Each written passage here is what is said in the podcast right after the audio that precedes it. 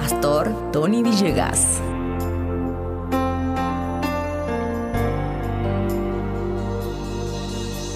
Evangelio de San Lucas capítulo 7 verso 34 dice, es un glotón y un borracho, y es amigo de cobradores de impuestos y de otros pecadores. Estas palabras tan duras se las dijeron al mismo Señor Jesús. Vivimos todo el tiempo rodeado de mucha gente. Algunos de ellos son personas agradables, sólidas, íntegros, amables, pero también diariamente nos relacionamos con personas irascibles, irrespetuosos, holgazanes.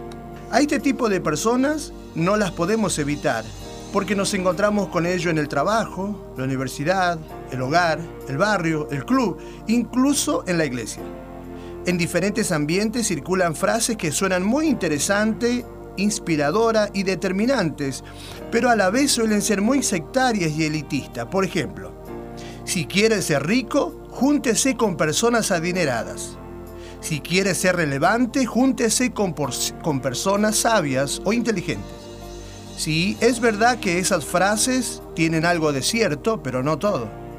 Si esto fuera una ley, los pobres, los enfermos, los necesitados o ignorantes no tendrían amigos en su vida. La Biblia va más allá de estas simples declaraciones. Por medio de sus páginas sagradas somos estimulados para disfrutar a las personas más de lo que ellos hacen. Por supuesto, no estamos hablando de salir a buscar desesperadamente a las personas que tienen un mal vivir y hacernos amigos de ellos, sino sobre aquellos con los cuales se debe convivir diariamente. La consigna es que podemos relacionarnos, pero no asociarnos con ellos. La pregunta no es con quién se junta, sino para qué. Nadie se convierte en grande o se vuelve pequeño porque se relaciona con uno igual, sino por las decisiones que toma en lo profundo de su corazón. No debemos acercarnos a la gente siendo clasista o hacerlo de manera sectaria. Todas las personas tienen algo bueno para ofrecer y algo nuevo para aprender.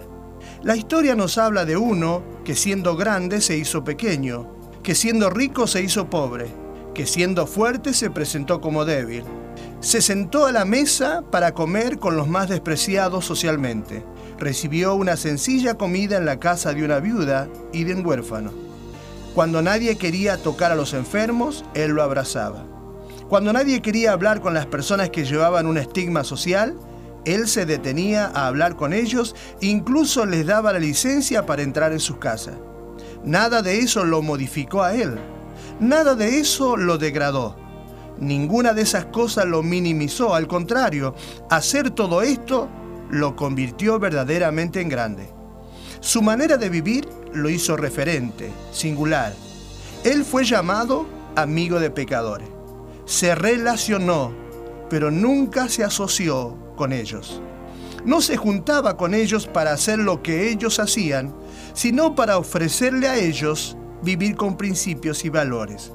El Señor Jesús fue amigo de un joven que se unió al grupo de seguidores pero este en realidad nunca tuvo la intención de convertirse en una buena persona. Sin embargo, por tres años Jesús nunca lo avergonzó, tampoco lo hizo a un costado, por el contrario le dio las mismas oportunidades que a todos los demás. ¿Es que acaso el Señor Jesús no percibía las intenciones del corazón de este traidor? Sí, obvio que sí, pero aún así siguió relacionándose con él pero nunca asociándose con Él. Hay dos tipos de personas con quienes nos relacionamos. Aquellos que llegan a nuestra vida de manera fortuita y ocasional porque entran en el mismo tiempo y en el mismo lugar que nosotros. Pero hay otras amistades que llegan a nuestra vida decididamente, es decir, por una elección consciente. Entonces, con respecto a los primeros, diremos que usted debe decidir qué tomar de ellos y con respecto a lo segundo, usted debe decidir qué hacer con ellos. La consigna en cuanto a la relación con las personas es que podemos relacionarnos con libertad, pero debemos asociarnos con cautela.